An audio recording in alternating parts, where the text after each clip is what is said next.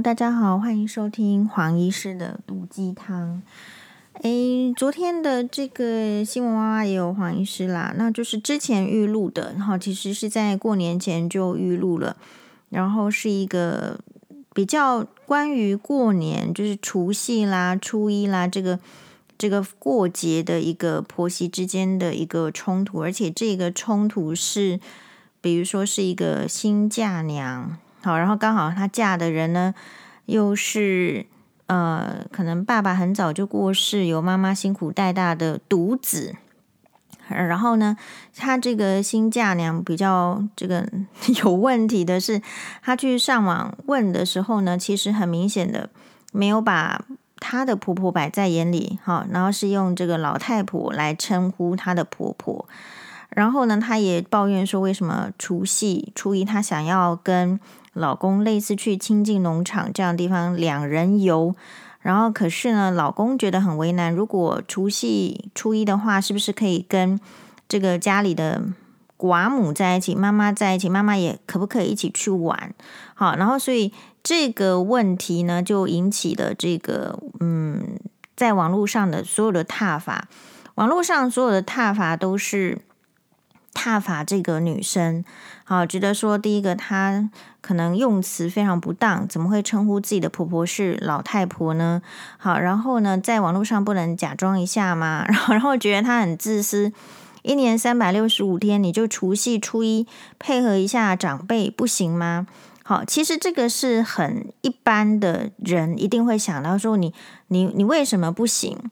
那如果说，在想别人你为什么不行的时候，我们可能也要设身处地一下去想说，那你为什么要做这样子的要求？好，我认为在未来的这个时间里面，虽然大家要就是老一辈的人，或者是说你可能坚守传统的人，你想要坚守传统，但是黄医师是感觉到时代的潮流，因为已经要迈向小叮当的二十二世纪了。传统如果不能够带给人们温馨、温暖或者是好处的时候，事实上传统是非常有可能会被抛弃的。首先，我们先想一下哦，呃，在这个节目里面，就是有看的人一定都还是会觉得说，要除夕，然后初一，然后就是一定要围炉。好，那呃。所以没有办法去接受说，为什么三百六十五天叫你一天围炉是不行吗？你一定要找这一天去怎么样怎么样吗？其实如果抱持这样子的心态的人，我觉得在未来会很难过下去。所以其实黄医师也就一如既往的，好在节目里面说出我的看法。比如说，可能五个来宾里面，可能四个都觉得应该要没有没有什么好讨论的啊。除夕初一，你就是应该要在家里。陪这个夫家的父母亲啊，怎么可以想要跑出去玩？那但是黄医师其实，在那个节目上哈，已经算很保守了。就是我也不想要跟周应君老师针锋相对。其实他的每一句话，我都可以把他反驳啦。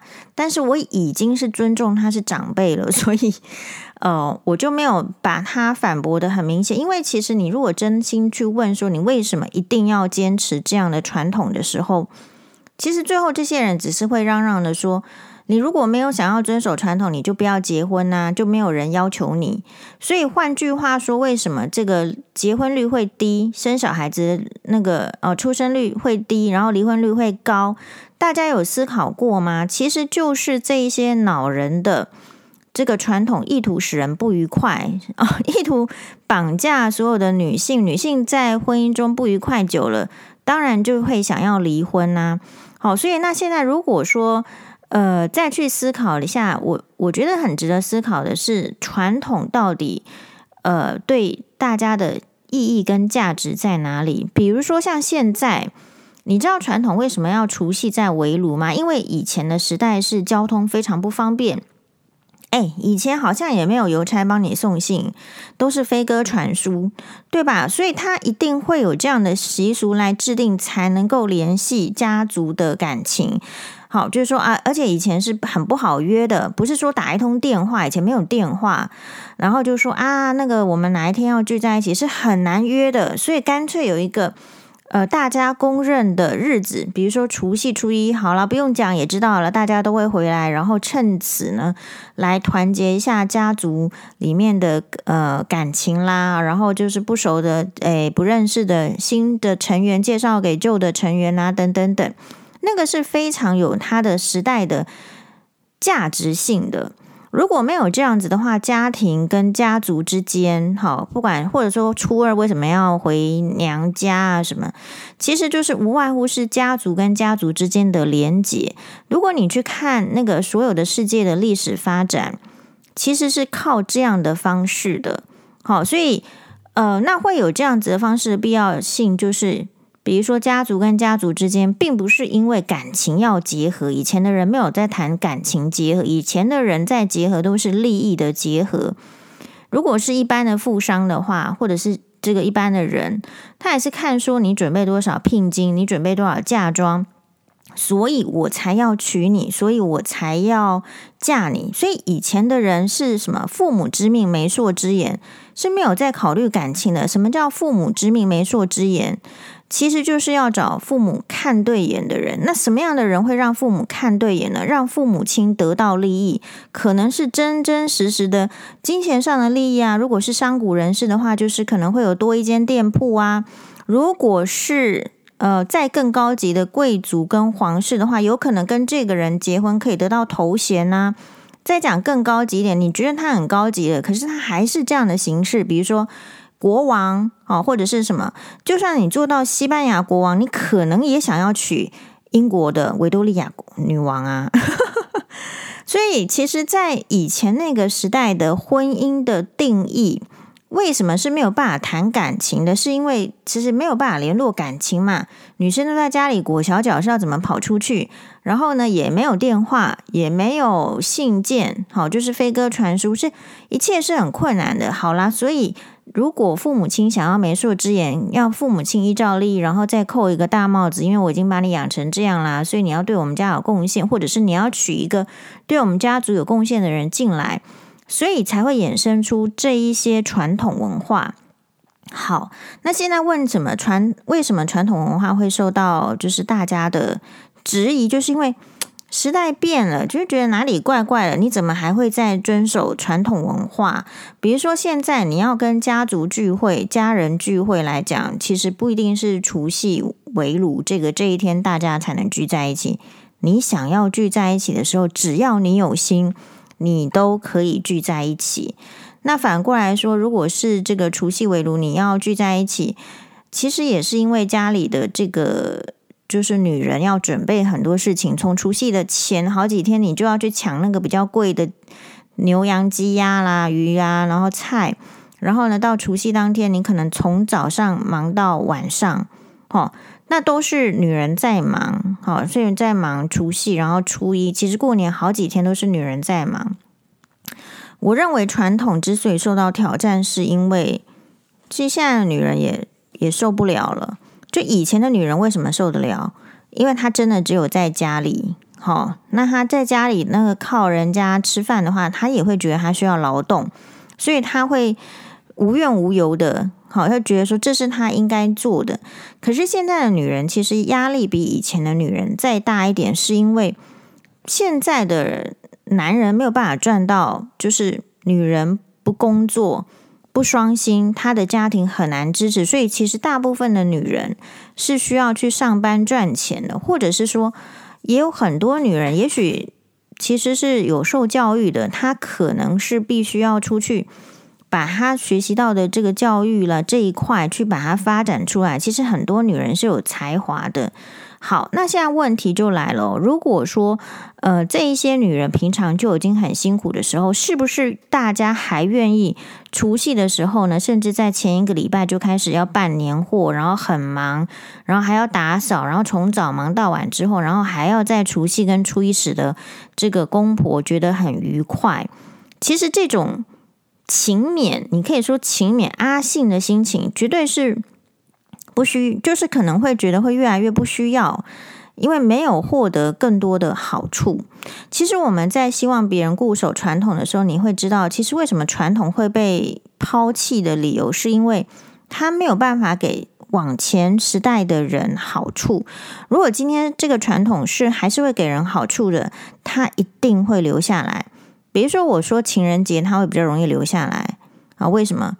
因为情人节他你可能送一束花，或者送一个一个巧克力，或者是一顿饭，情人就很开心了。然后你有可能，而且情人是你让他开心的话，你接下来会有好处啊。你把一个女人娶娶进家里面之后，根据医学报告是你会活得比较久啊。然后或者说你这个结了婚之后，其实社会可能对你观感好啊，会觉得你是一个有能力的男人，娶得到老婆啊。所以像情人节就很容易会存在嘛。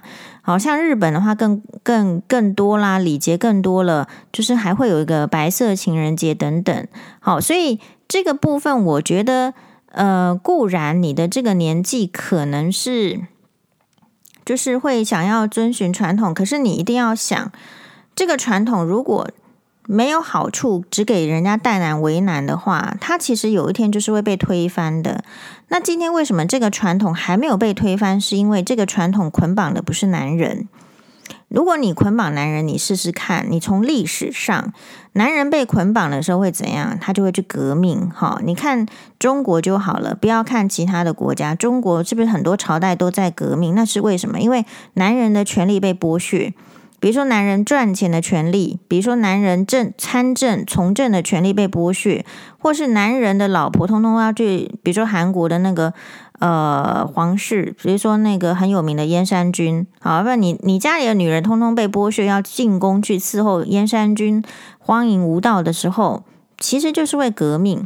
所以今天理论上这些传统还在存在的理由，是因为，但你惹到的对象不是男人，是女人，然后女人已经亘古的，就是从很久以前的时代呢，就被灌输说你要好好的听话，如果你有好好听话的话。你才会获利，可是越来越多新时代的女生发现，你固守传统，好好的听话，其实你也不会有什么获利的。问题就在这边。好，因为呢，你就算固守传统，好好在那边煮饭呢，其实这个婆家在分遗产的时候，也没有要分到你。好，那这个法律的话是把这个娘家能够分到遗产要分到女儿身上，但是你也有可能，如果你去遵循传统的话，传统也会希望女儿去放弃这份遗产。如果你不放弃的话，大家还给你说嘴一顿，特别在南部很容易这样。所以其实这个时代，诶，一定会有一些争论，呃，然后争论的话，就是也很少有。黄医师这个类型的人敢把这个想法说出来，所以我并不是赞同那个女生说，呃，第一年一定要怎样怎样，而是我觉得要可以反向思考的是，未来大家都是少子化，可能是只有生一个儿子跟生一个女儿。你在这种情况之下，女儿还真心会想要除夕跟初一是陪。这个老公的爸爸妈妈以老公的爸爸妈妈为优先吗？那我们也要问说，如果真的是讲女男平等或男女平等的时代，男生为什么没有以女生的爸爸妈妈为优先呢？是吧？所以这个呃，谁优先谁怎么样，其实已经本来就到了要互相理解、互相讨论需求的年代了。所以如果再一句说啊，这个习俗就是这样，那你看哈，算命老师或者是风水老师常常会说。你如果不听怎样怎样的话，你就会怎样怎样。其实走过一遭，人 就是说人生走过一遭的时候，你会发现，其实有遵循跟没有遵循道路，可能也不会差太多，还是得生老病死。好，那可是为什么？就是说，如果风水老师或是算命老师，他要你遵循传统，是因为如果大家都不遵循传统了，那。他们也要失业了，也没有什么话要讲，也没有什么钱好赚了。所以很多理论的背景是来自于要求这个理论的背景的人，他拥有一个所谓的既得利益。可是你不见得敢检讨这个既得利益哦。比如说，在婆婆为什么除夕初一一定需要媳妇回来？其实她绝对有既得利益，因为她一个人就是忙不过来。所以，如果大家不想要除夕吃的这么丰盛，可是你看算命师就会说，如果你除夕的餐桌上你没有什么鱼的话，没有怎样，你就会怎样。所以你也不敢不准备这么丰盛，你可能都也不想要发红包，可是你可能就怎样怎样。所以你有很多的行为或者思想上，其实是一种，我觉得就是被吓大的，就你不怎么样，你就一定会怎样，所以你就一定会照这个传统。可是事实上，如果你人生再走远一点，其实你有照传统跟没有照传统，日子还是一样往前进。所以这个传统还是在问说，你想要让谁快乐？如果呃年纪比较大的人觉得没有遵循传统就会不快乐的话，那这一群人将来一定会不快乐的啊，一定会不快乐的。倒不是说因为你遇到了这个年轻人不想要附和你，而是你会越来越发现时代弱到你没有办法拿出一个呃好的诱因。比如说，大家有有去想过说，为什么这个女生她要去说人家是老太婆吗？这个就是在台面上没有办法说的事情，对？一个新嫁娘怎么也好端端的不称自己是婆婆，然后说人家是这个老太婆？如果她本身是太妹，或者是她本身就是一个不良礼貌的人的话，那你这个儿子要把她娶进门。那你就要治得了她啊？那你如果治不了她，那你就得治得了你妈妈啊。但显然他就是治不了。那这个妈妈，我会觉得有一个疑问，就是说，呃，如果他自己要去想说，他为什么想要去跟年轻人在一起？好，然后年轻他也要想说，那年轻人为什么不想要跟他在一起？好像是这样说穿好了，其实。老人家喜欢的跟年轻人喜欢的旅游模式跟景致一定是不一样的。就老人家能吃的东西跟年轻人吃的东西其实也是不一样，所以在这中间呢，一定会需要很多的配合，而大部分是年轻人在配合老人。好，那理由是因为年轻人他他办得到，可是大家有没有去想这个 case 后面它代表的是什么意思？它代表的意思就是。现在越来越多年轻人办不到，那这个办不到是你不教他，还是他的能力办不到呢？所以这个是我们现在新时代的问题。比如说，我常常会觉得，就是说啊，这个呃时代有一点改变的，是说，如果以前一个小朋友坐到眼科台上啊，他没有办法配合，在那边害怕东害怕西的话，旁边的家长哦。会跟他讲说啊，这个没关系，就是话没有什么好怕，你再试试看，然后怎样怎样，如你一定要怎样怎样。可是黄医师发现时代的走向是现在的家长不说话了，他就要看医生怎么说。那现在的医生呢，也不像以前的医生，就说就是会会会会给他嘿惊，大部分也是好言相劝。换句话说，就是没有要求。如果你看到的平日的生活，就是对这一些，其实你说，呃，要配合传统呢，还是要配合这个医疗检查？如果你连应该要做的事情，你都不能鼓励他做好应该要做的事情，你觉得将来这些，呃，所谓的传统这些不是那么必要性做的人，你觉得年轻人真的有可能会做吗？所以还是黄医师良心的建议是，早早改变自己的习惯。你要去想，你为什么除夕一定要围炉？好，那你为什么除夕一定要看到媳妇？你除夕不看到媳妇有没有关系？如果你没有办法做那么多东西，好，那你就不要做那么多东西，可不可以？好，然后另外来讲，就是呃，我周老师讲的观点是什么？周老师讲的观点是说，因为是新嫁娘啊，第一年大家都要看到你们娶什么媳妇啊。这个也是古早的说法，因为如果是以现代的话，所有的你娶什么人、娶什么媳妇都已经在网络上了，婚宴可能也办过了。好，所以其实要去讨论传统的话，要去讨论它的时代背景跟它的必须性。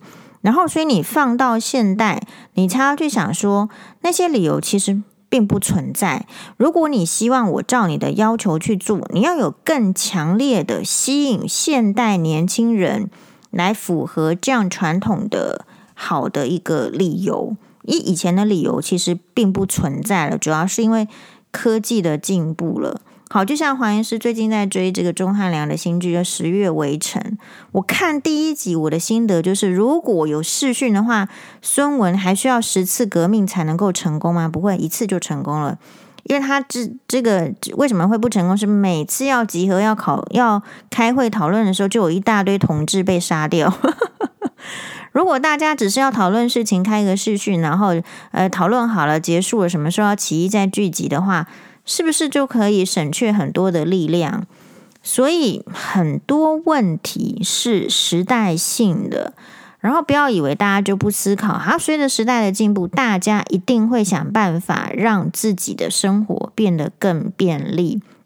好，那同样的，像现在离婚的，比如说去年根据统计资料，不是已经有五对就一对离五一呃五对一对。离婚这样子的比率吗？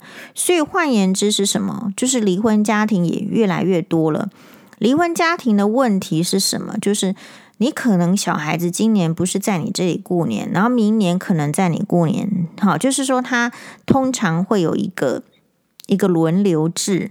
所以如果考虑到时代的变迁，大概如果还要再考虑说传统，你一定要看到媳妇，一定要看到孙子。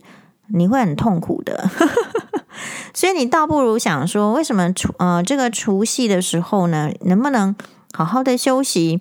或者说除夕的时候，其实你吃这么多大鱼大肉，你真的为什么为什么过完年这个冬天这个季节本来就不适合大鱼大肉，特别对老年人的心血管，然后你一定要执着说这个时间一定要吃到什么干贝呀、什么什么的这种高胆固醇的，然后天气又冷，血管又缩。